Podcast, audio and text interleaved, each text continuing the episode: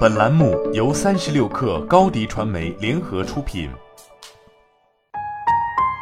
本文来自三十六氪神译局。聪明的含义是什么？这个问题的答案要取决于回答者。对我而言，聪明意味着可以掌控生活的方方面面。这不意味着我们要立刻掌握生活，但我们可以为其建立基础。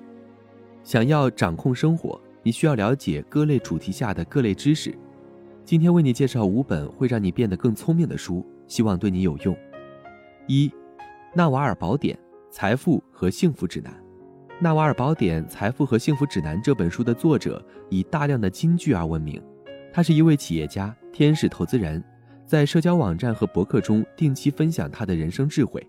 纳瓦尔所说的内容通俗易懂、简洁明了、犀利尖锐。他似乎对一切尽在掌握。这本书是他所有金句的精选，我挑选了一些引述，可以从中略窥这本书的风格。记忆和身份是过去的负担，使我们无法自由地活在当下。欲望是你与自己订立的契约，在得到你想要的东西之前，你会一直不快乐。二，摩根豪泽尔的金钱心理学。你知道有多少人在事业中非常聪明？在理财上却一塌糊涂，也许你本人就是其中一员。赚钱、储存和使财富增值，这些都需要高情商和自制力，即使是非常聪明的人也难以全部做到。书中提到，投资不是金融学，而是一种研究人们对待金钱的领域。行为是很难教好的，即使对聪明人而言也是如此，不能通过公式表格来指导行为。行为是与生俱来的，因人而异，难以衡量。随着时间的变化，人们越来越容易否认它的存在，尤其是在描述自己的行为时。管理金钱与你知道多少无关，它只与你的行为有关。三、关系的重建。也许人际关系并不是可以在学校学到的，但是肯定有书籍会帮到你。《关系的重建》一书的作者是阿米尔·莱文·雷切尔·赫尔勒。这本书旨在分析人与人之间的关系，尤其是浪漫关系。这本书讨论了三种浪漫关系的模式，大家可以通过阅读全书深入了解。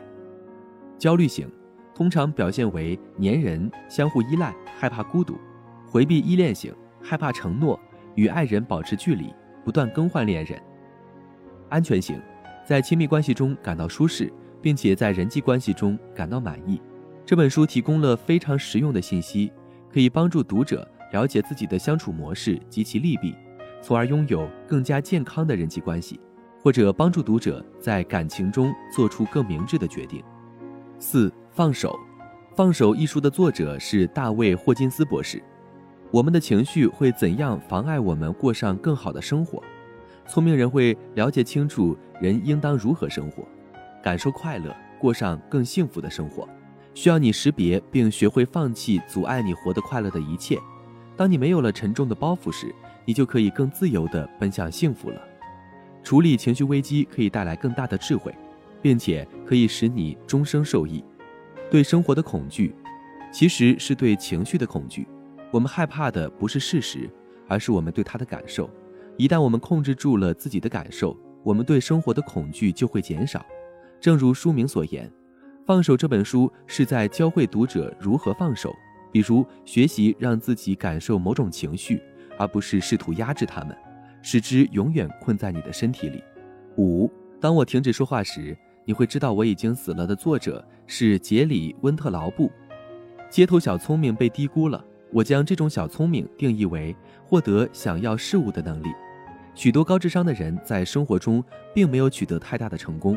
因为他们太过循规蹈矩了，不知道寻找进入机会的某些侧门。这本书里涵盖了作者找第一份工作的经历，从无人录用到成为金牌经理人的过程，还有他最后在二十四小时内筹集到一百万美元的故事。他是怎么做到的？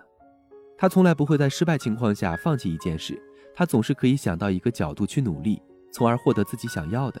他会以一种创造性的方式思考。并在没有解决方案时提出解决措施，这是一本引人入胜的书。好了，本期节目就是这样，下期节目我们不见不散。品牌蓝 V 想涨粉就找高迪传媒，微信搜索高迪传媒，开启链接吧。